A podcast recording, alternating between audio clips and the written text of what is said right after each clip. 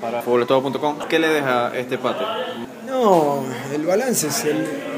Obviamente que, que hubiese sido muchísimo, de muchísima muchísimo valor el hecho de irse a, trabajar esta semana larga con, con los, tres, con los seis puntos adentro, pero bueno, nos toca eh, tener que sobrellevar esta situación en la que, en la que nos, queda el sabor amargo.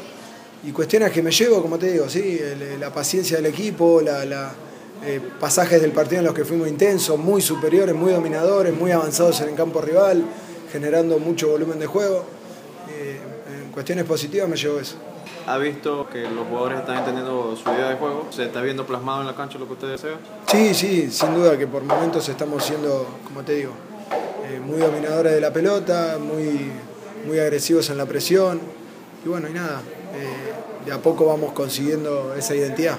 ¿Ya tiene más o menos definido lo que es el 11 para la temporada o va partido a partido? No, lo que pasa es que yo no, no, no creo en un 11 de memoria y mucho menos en una competencia tan tan dinámica y tan intensa como esta.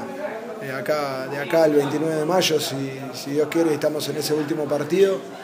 Eh, hay más de 25 partidos en menos de cuatro meses, entonces hablar de un 11 me parecería muy injusto porque los recambios van a ser fundamentales, porque la rotación y el armado del equipo va a ser en función de, del rival y, y, de la cancha y de un montón de cuestiones que en donde se hace muy difícil hablar de solamente 11 apellidos.